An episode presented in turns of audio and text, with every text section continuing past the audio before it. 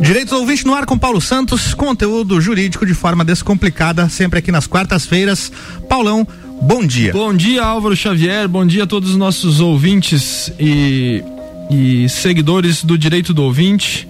Estamos ao vivo aqui na RC7, 89,9 FM para 7 horas e 5 minutos, 11 graus em Lages. 7 horas e 5 minutos aqui é, para começar mais um Direito do Ouvinte. Direito do Ouvinte oferecido em nome da Exata Contabilidade. Está na rede social arroba Direito do Ouvinte lá no Instagram. E você pode seguir, acompanhar e ter todas as informações do cotidiano jurídico, dos palestrantes que aqui estiveram, dos convidados e dos temas que já, já foram para o ar. O nosso programa também está disponível em podcast. Você pode ir lá no Spotify, procurar por Direito do Ouvinte e vai encontrar o podcast número 139 mais ouvido do ano de 2020. Então, todos os programas que aqui vão para o ar também estão disponíveis é, na modalidade podcast Direito do Ouvinte. Meu convidado de hoje, advogado Sandro Anacleto, meu amigo de longa data é, nossos pais eram colegas de trabalho na Polícia Rodoviária Federal, então eu conheço o Sandro, acho que. O Sandro me conhece desde criança, porque o Sandro é mais velho que eu, sabe? Mas é, é uma satisfação ter o Sandro de novo aqui para falar sobre assunto afeta ao direito constitucional. O Sandro tem o doutorado em direito constitucional até, né? Ele vai explicar melhor qual é a formação dele. Sandro, bom dia, seja bem-vindo ao Direito do Ouvinte. Bom dia, Paulo. Bom dia, Álvaro. Bom dia. Bom dia aos nossos ouvintes da Rádio RC7. É sempre um prazer, Paulo, atender aí o seu convite. Oh, imagino. Como você disse, já é uma amizade que já se passa aí, é, é, que eu me lembro, né? Hum. São mais de 40 anos, Isso né? Mesmo. É, vamos dizer assim, de, de, de convivência, de conhecimento e e o tempo passa rápido, Paulo, passa, né? Passa, rapaz, passa rápido demais. Aí o direito do ouvinte já está no ar há dois anos e meio aí, então. Hum. Teu episódio é o número 116 que está indo pro ar, hoje são 116 episódios. Sandro, falei que você tem o doutorado em Direito Constitucional, você é professor da Uniplac também, né? Exatamente. Na verdade, Paulo, meu doutorado é em Ciências Jurídicas e Sociais, uhum. certo? A gente também tem a formação em, em Direito Constitucional, especialização em Direito Constitucional e especialização em Direito Eleitoral é uma atuação muito forte, já são cerca de 21 anos aí, 22 anos na, na atividade jurídica, são cerca de 15 anos como professor da Uniplac e uma atuação muito forte na área do direito administrativo. Uhum. Né? Então a gente é, inclusive ministrando aulas na Uniplac, sempre na cadeira de Direito Constitucional. Então a gente tem um modesto, Paulo, conhecimento sobre o assunto. E o direito constitucional costuma dizer o seguinte: a gente acorda e dorme é, sempre algo ligado ao direito constitucional. Se você prestar atenção né, nos, nos, nos, nos jornais, nas matérias, sobretudo no que diz respeito a, a, a notícias nacionais, sempre tem algo, algo, ligado ao Congresso Nacional, sempre tem algo, algum assunto ligado a ao própria, STF. A própria pandemia, a vacinação agora está aí, está lá no artigo 196 da Constituição, Isso. que é o direito à saúde. Direito né? à saúde, é, exatamente. É, é, o princípio da universalização da saúde. Não importa a condição econômica, é, não importa, enfim, critérios econômicos, é, é, se é pobre, se é rico, enfim, se tem, se tem trabalho formal, se não tem. Então, inclusive, Paulo, uma curiosidade curiosidade, até a Constituição de 1988, certo? Você, para ter acesso ao sistema público na oportunidade, você tinha que comprovar que você tinha um trabalho formal. Então, aquele que não, não que o Estado não, vamos dizer assim, não, não, não reconhecia como cidadão, sequer tinha acesso. Então, com a Constituição de 88, o princípio da universalização, se quebrou essa, essa condição, independentemente de você é, vamos dizer assim, é, é, é, ter uma, uma atividade formal, independente de você ter carteira assinada, independente, enfim. Então foi uma mudança extremamente todo, importante. Todo na... mundo vai ser atendido. Exatamente. Se todo... tiver um estrangeiro passeando por aqui quebrar a perna, ele vai ser atendido. Exatamente. Exatamente. É, é bem isso aí. Mas o papo de hoje afeta o direito constitucional que eu convidei o Sandro porque está na moda, né? Eu gosto de convidar os, os, os colegas aqui para bater um papo com os assuntos que estão na moda. Então, o convite para o Sandro de hoje foi Comissão Parlamentar de Inquérito, a famosa CPI. Você liga a televisão ou abre o jornal, tem lá a CPI do Covid, né? Então tá rolando a CPI lá com, com no Congresso Nacional sobre sobre agora o coronavírus e, e toda todas as nuances que envolvem essa função do, do combate à pandemia aí, né? Obviamente que, que as CPIs têm um caráter político muito, muito é, forte ligado a elas, né? Não só a questão da investigação, né, Sandro? Então nós vamos começar batendo um papo aí sobre essa CPI do Covid que está rolando e depois vamos entrar de forma didática para o nosso ouvinte entender de fato o que faz uma CPI, né? Qual é a função de uma comissão parlamentar de inquérito. Certo. Bom, é, a, a, essa CPI, a, a, Comissão Parlamentar de Inquérito da Covid, ela tem o objetivo de verificar a omissão é, do Poder Executivo Federal e dos governadores no que diz respeito à questão, por exemplo, da, da, da gestão estratégica no combate à, à, à Covid-19, a questão da aquisição das vacinas se elas efetivamente, vamos dizer assim, foram feitas né, no, no, no, tempo certo, se efetivamente houve uma, vamos dizer assim, uma, um trabalho é, é, é, de ação efetiva em relação a isso, para verificar, inclusive, é, no, lá na, no, no, Amazonas, a, aquela falta que a gente acompanhou de, de oxigênio, de oxigênio né? Então, é, a, a, comissão parlamentar de inquérito, ela teve início pelo senador Randolph Rodrigues, do Amapá, foi aprovada, né? E já entrando um pouquinho aí na questão né, de, da formação, porque a comissão parlamentar de inquérito, Paulo, ela tem uma situação muito interessante num sistema democrático. É uma das poucas situações onde o desejo da minoria se sobressai sobre a maioria. Até Por... porque num sistema democrático a maioria manda. Né? Exatamente. Né? A maioria decide, né? Exatamente. Nesse caso específico, não. Porque se você for observar lá o parágrafo terceiro do artigo 58 da Constituição, ela diz que a comissão parlamentar de inquérito, que tem poderes de autoridades judiciais, certo. evidentemente que aí tem algumas. O Supremo Tribunal Federal, com o tempo, ele foi ajustando o, a, a, o vamos dizer assim, a, essa é, poderes né, da, da, é, da, de autoridade judicial, porque Evidentemente que isso não é, não é algo absoluto. Foi delimitando e definindo Exa quais eram os poderes. Né? Exatamente. Né? Foi separando, ó, isso aí não, não tem, a CPI não tem competência, isso é do Poder Judiciário, enfim. Mas a Comissão Parlamentar de Inquérito, ela necessita da, a, vamos dizer assim, da, da aprovação de um terço certo? Se ela é, se ela é instaurada na Câmara, um terço dos deputados federais, que são 513, então é no mínimo. Um terço da casa, no caso. Um terço da casa. Então, no, se for na Câmara, 171 deputados no mínimo. E se for no Senado, são 23, né? Porque são é um 81 baixo, né? senadores. Né? ah, desculpa, 27. É um 20... quórum baixo, né? Isso, um então. E essa questão aí, ela já foi inclusive objeto de uma discussão no Supremo lá em 2005, porque teve a CPI do, do, do apagão aéreo em 2005. Então foi instaurada a CPI e o plenário revogou a decisão da instauração da CPI. Ou seja, se reuniu as assinaturas mínimas, ok? Aí se instaurou a CPI e o, e o plenário, entendendo que era a maioria, revogou o ato de criação da CPI. Se foi ao Supremo, e na oportunidade, inclusive, se aposentou, aposentou-se agora o decano, o, o ministro Celso de Mello, que era o relator, do seguinte: olha, é, a, a, o que está na Constituição é o direito subjetivo das minorias.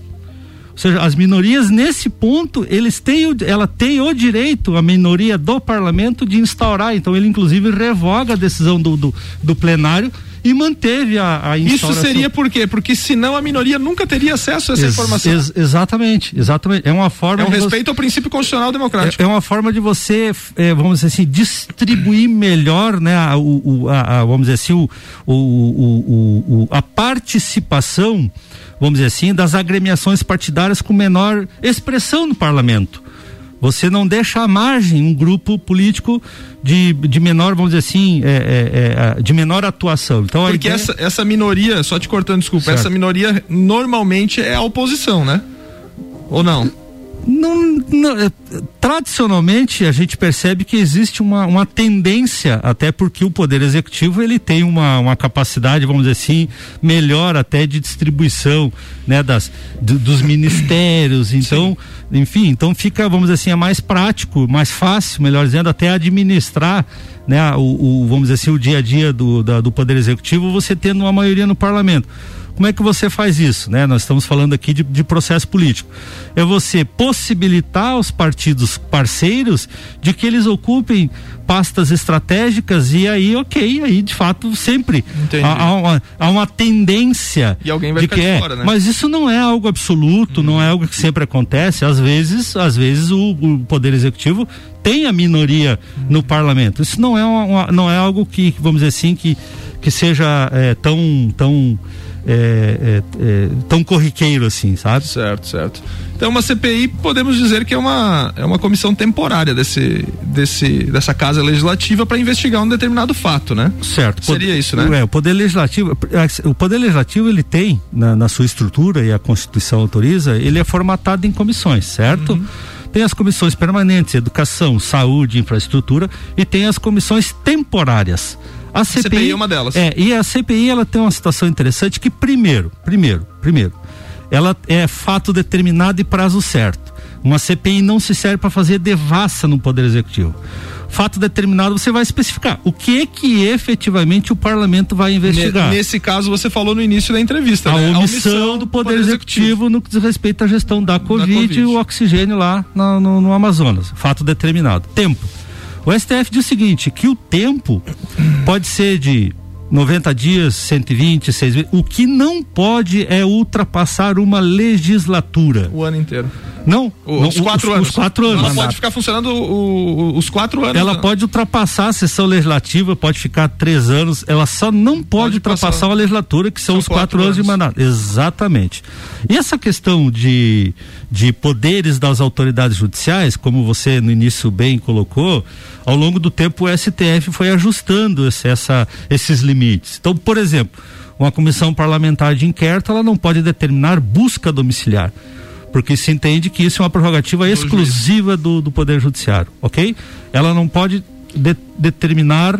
Nós já vamos falar o que, que você, o que mais a CPI não pode falar, porque agora temos um rápido intervalo comercial e já voltamos para o nosso bate-papo com Sandra Anacleto. É isso aí. RC7, 7 horas 17 minutos. Você está ouvindo o Direito do Ouvinte, que tem o um oferecimento da Exata Contabilidade. Qualidade na prestação de serviços contábeis. Contatos pelo 3223 8880 ou exatacontadores.com.br.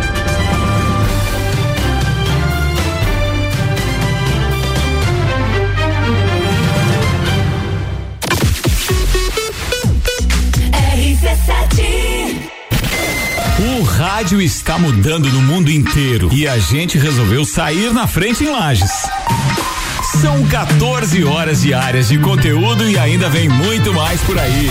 Concursos, realities, games, debates, projetos especiais e as coberturas completas de tudo o que acontece em Lages ou interessa pro lagiano. Além do Jornal da Manhã, Papo de Copa, Copa e Cozinha, agora a gente tem Bijagica, Sagu, Mistura e Direto do Topo. E mais. Todas as tribos, Top 7, Vila 17, então continua ligado.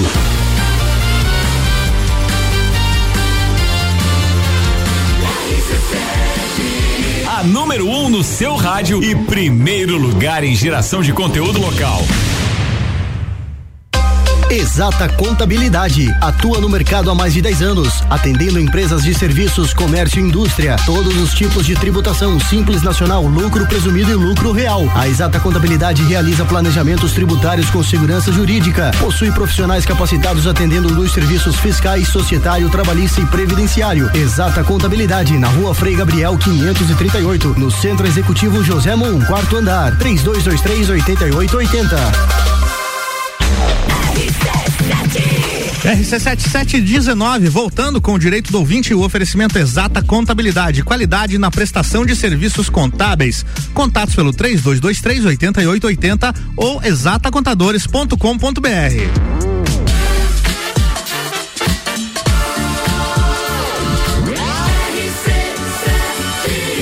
A número 1 um no seu rádio. Jornal da Manhã.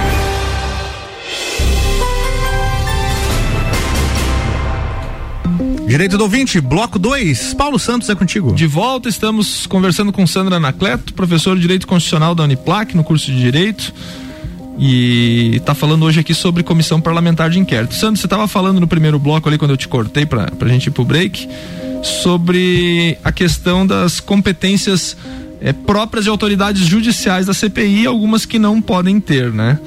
E você disse que nem todas estão definidas pela STF, e nem todas as competências do Poder Judiciário são atribuídas à CPI. Por exemplo, uma delas, eu já vou te provocar nesse ponto, é a de punição, né? Depois do final da CPI, a, a, CPI não tem o caráter de punir se ela encontrar alguma coisa errada, certo? Certo. É, só voltando um, pouquinho a questão ali, Paulo, é que nem a Constituição nem a lei determinaram ou estabeleceram, expressaram, vamos dizer assim, a, a o que que uma, o, o, que que uma, qual é a é, é, quais são as medidas que uma comissão parlamentar de inquérito pode tomar no momento da investigação, sim, certo? Sim, sim. Então as decisões da STF foram modulando isso. Então busca domiciliar, por exemplo, não pode ser determinado por CPI é, é, prisão em flagrante não pode ser determinado por CPI. Quebra de sigilo telefônico, que é o grampo aquele, no momento que está sendo feita a investigação, não pode ser determinada por CPI, certo? Então são algumas. É, inclusive, uma situação interessante que eu estava observando agora, o ministro, é, o ex-ministro da, Justi da Saúde, melhor dizendo, Pazuello, pelo que eu estava observando, isso aí é uma, foi, é, foi veiculado pela imprensa de que a, a Advocacia Geral da União ia impetrar um habeas corpus em nome do ministro para evitar qualquer tipo de constrangimento. Por habeas corpus preventivo. Né, habeas, corpus preventivo. Por quê? Porque aí ele, na condição de investigado, se for o caso, é, ele, ou até mesmo de testemunha, sobretudo, é, não, não estar sujeito a uma a prisão, por exemplo, em flagrante por, por, por enfim, por, por não responder às, sim, sim. às indagações. Então o STF já disse que o investigado na CPI, a testemunha, eles não estão obrigados a, a fazer prova contra si, melhor dizendo, né? É, enfim, então a, a, a questão que é possível, né?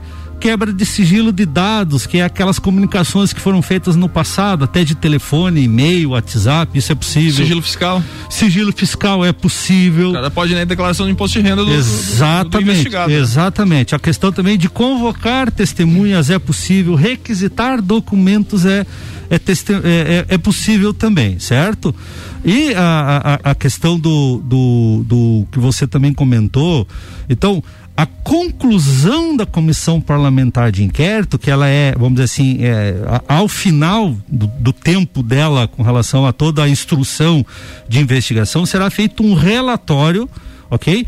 E esse relatório, ele vai é, sugerir a possibilidade de indiciamento de pessoas que efetivamente se configurou ali na investigação que tem alguma responsabilidade público ou particular, certo? Só que é, essa sugestão de indiciamento, certo? Ela não vincula, porque o que acontece? O relatório se conclui e aí vai ser encaminhado para o Ministério Público. E é o Ministério Público que analisando a documentação, vai decidir, e não é um ato vinculado, repito, o Ministério Público não, não está. Não está vinculado. Ele não é obrigado a, a, acatar aquilo que efetivamente então, está. Então, para nossa audiência entender, esse, esse, essa CPI da, da Covid que está rolando lá na, na, no Congresso Nacional. Certo quando chegar ao final, se eles encontrarem, se, se a comissão parlamentar de inquérito encontrar algum, algum indício de, de algum erro, de, alguma responsabilidade, de responsabilidade do Poder Executivo, certo. ela vai mandar para a Procuradoria Geral da República, que é o órgão é, vinculado ao Ministério Público, é, é, vinculado a, a, que tem competência para isso. Procuradoria certo? Geral da República. Isso, tem competência e se, a, se o Procurador-Geral da República entender, não, eu entendo de, de forma diversa disso aqui, eu não sou obrigado a denunciar ninguém por conta disso aí. Não é, é obrigado aí. a denunciar. Ou na, na, esfera, na esfera local, o promotor de justiça, né? Então, isso aí. não vincula o, que a comissão parlamentar de inquérito, Paulo, e é importante que o nosso ouvinte eh, saiba, é, ela tem caráter, está previsto na Constituição, é simétrico. Uhum. É a mesma regra que vale para os estados e a mesma regra que vale para os municípios. Cabe CPI na Assembleia Legislativa Exa e cabe na Câmara de Vereadores. Exatamente. Então, é, é, é, as suas conclusões, portanto, elas vão sugerir responsabilização ou não. Se não sugere responsabilização, arquiva-se. Arquiva. Se sugere responsabilização, encaminha ao Ministério Público inclusive sob o ponto de vista criminal e sob o ponto de vista administrativo. Vou tentar explicar a diferença de um de outro. Então, se houver algo relacionado a tipificado no, no Código Penal, ah, aquela atuação ali gerou uma, uma responsabilidade penal, ok? Vai sofrer aí né, uma, uma, um, uma, um processo criminal e, enfim. E se for somente administrativo, porque a questão da, da responsabilidade administrativa diz respeito a eventual ressarcimento de algum prejuízo ao poder público. Sim. Certo? Então são caminhos diferentes. Você pode ah, o sujeito pode ter responsabilidade administrativa pela sua omissão, inclusive infringência, vamos dizer assim, a princípios da moralidade, da legalidade e não e não caracterizar crime. Sim. Então ele vai responder o processo Só na esfera civil eh, enfim, uhum. ou, ou, na esfera na esfera penal não, não, não há uma relação vamos dizer assim é, vamos, é, é, direta entre uma, uma, uma, situação e outra. Evidentemente que se, se, se identifica uma responsabilidade penal, aí há praticamente uma responsabilidade civil também, civil. Mas se identifica uma responsabilidade eminentemente civil, não há, vamos dizer assim. Obrigatoriamente uma vinculação penal. Exatamente. Sandro, e na prática, as CPIs funcionam? Olha, é um ou, ou, é mais barulho do, do poder não, legislativo? Não, não. Elas funcionam. Não, não é, um, é uma sensação equivocada, porque o, o, que, o que a gente percebe às vezes Desculpa é... Desculpa a pergunta, porque não, essa okay. parece ser a sensação não, da, é uma, da sociedade, Sim, né? sim, a Constituição ela estabelece, Paulo, e, e, essa é uma condição interessante, porque assim, o Poder Judiciário tem a competência dele de processar e julgar, né? Sim. E, enfim. E nesse caso aí, há uma, há uma, vamos dizer assim, há uma atribuição do parlamento em processar e julgar. Sim, sim. Certo? E aí, veja, em, em, determinadas situações, a própria Constituição, apesar de que ela estabelece as competências do Poder Executivo, do Poder Legislativo, do próprio Poder Judiciário, há, determin, há determinados momentos que mesmo não sendo a competência raiz de cada poder, ele pode em determinadas situações. Então, por exemplo, esse caso aí de processar e julgar, né, ou de autoridades judiciais do parlamento, veja que ele está desempenhando um papel que, ela, que é do Poder Judiciário, processar e julgar, certo? O próprio Poder Executivo, quando tem o, o, o presidente tem a, a, autoridade de emitir, por exemplo, editar, melhor dizendo, uhum. as, as medidas provisórias. Está é um, exercendo o papel do legislativo. do legislativo. Então, a, quando a Constituição autoriza isso, ele autoriza com autoridade, ou seja, deve ser feita com. É claro que quando nós estamos falando de uma comissão parlamentar de inquérito, ela tem toda a responsabilidade que, que se deve ter no Estado Democrático de Direito. Entretanto, o ambiente dela é um ambiente político. Certo? Essa é a sensação que talvez passe para a sociedade. exatamente. É, é, essa pergunta eu fiz por quê? Porque talvez a sociedade não tenha essa noção, mas o, o poder legislativo em si é um poder de fiscalização. Está é. na raiz. A raiz dele é a fiscalização do Le executivo. Né? Legislar, inclusive Isso. o poder legislativo, ele é um auxiliar, ah, ah, desculpa, inclusive o Tribunal de Contas, certo? É um auxiliar do que você sabe, o Tribunal de Contas fiscaliza aí a boa gestão dos recursos públicos. Exatamente. É um auxiliar do parlamento, sim, certo? Sim. É um tribunal administrativo, enfim. Mas a, essa expectativa dos resultados da comissão parlamentar de inquérito, Paulo, quero dizer o seguinte: o próprio Poder Judiciário, quando ele processa, quando ele instaura, aliás, quando é instaurado um processo que ele tem que julgar, não necessariamente aquele que responde o processo vai ser condenado ao final. Sim. Muitas vezes o próprio Poder Judiciário, o próprio Ministério Público não são não, dá andamento, é. não são raras as vezes que na instauração, no início da denúncia, o Ministério Público denuncia e lá no final no sentido de, de, promover a justiça. né? Olha, verificando na instrução aí, eh, entendo que, que, que não, não se caracterizou, Exato. não ficou. Então, uma comissão parlamentar de inquérito não é diferente. Muitas vezes, né, a, a, eh, vamos dizer assim, a exposição, e evidentemente que nós não podemos culpar a imprensa por isso, porque é o papel dela, mas muitas vezes o assunto é tão interessante que, que, que, que se fala repetidas vezes. Né? E, e, a, e, a, e, a, e, a, e a população fica é, enfim, e daí tem os discursos inflamados dizendo, né, ah, porque fez isso, que fez aquilo, fez, fez aquilo outro. Mas daí a comissão fazendo toda a sua análise investigativa, verifica, olha, não foi bem isso que efetivamente se.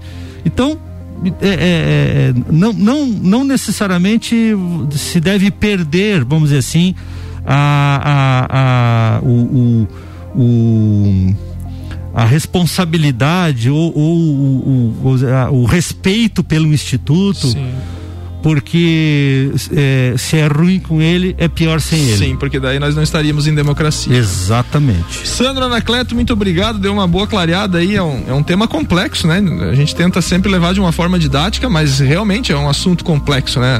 A comissão parlamentar de inquérito é difícil até para quem é operador do direito para compreender e para quem está envolvido com isso. Imagina para quem é leigo que só abre o jornal ou vê a TV e, e vê aquela barulheira toda, que ela provoca uma barulheira no, no, no, no Congresso. Disse, mas você usou a palavra mestra que eu sempre digo quando se debate isso daí, né? É ruim com ela, mas é pior sem ela, porque daí estaríamos vivendo não num processo democrático, num regime de Estado democrático de direito, né? Chegamos ao fim do nosso programa, Sandro. Queria te agradecer pela presença aí cedinho para bater esse papo com a gente. Muito obrigado, é um prazer mesmo. E para tuas considerações finais agora, tem a palavra. Paulo, eu que sempre agradeço, é sempre um prazer estar aqui. Né? É uma honra, sobretudo. É, e estou, estarei, estou, estarei sempre à disposição para vir aqui é, é, é esclarecer transmitir um pouquinho das informações que a gente consegue adquirir ao longo do, do tempo da vida profissional, acadêmica. Né? Então, eu acredito que é importante esse papel que, inclusive, você desempenha aqui na rádio de esclarecimento sob o ponto de vista jurídico das coisas. Muitas vezes a opinião, ela, ela vamos dizer assim, do, do uh, enfim, a, a, a, compreensão né, do leigo, muitas vezes, ela, ela, ela precisa, vamos dizer assim, desses esclarecimentos para uma melhor avaliação, inclusive, né, do, do nosso dia a dia, da nossa comunidade, enfim, tá? Então eu agradeço mais uma vez. Muito obrigado, Paulo. Muito obrigado, Álvaro. E muito obrigado à Rádio obrigado. RC7. Obrigado, Sandro Anacleto. Um bom dia a todos. Até a próxima entrevista. Semana que vem estaremos de volta, 7 horas da manhã, ao vivo aqui pela RC7, rádio com conteúdo. Um é abraço a todos e até amanhã. Até amanhã, não, até, até amanhã, até, não, semana até que quarta vem. que vem. Quarta-feira que vem tem mais Direito do Ouvinte com oferecimento da Exata Contabilidade. Jornal da Manhã.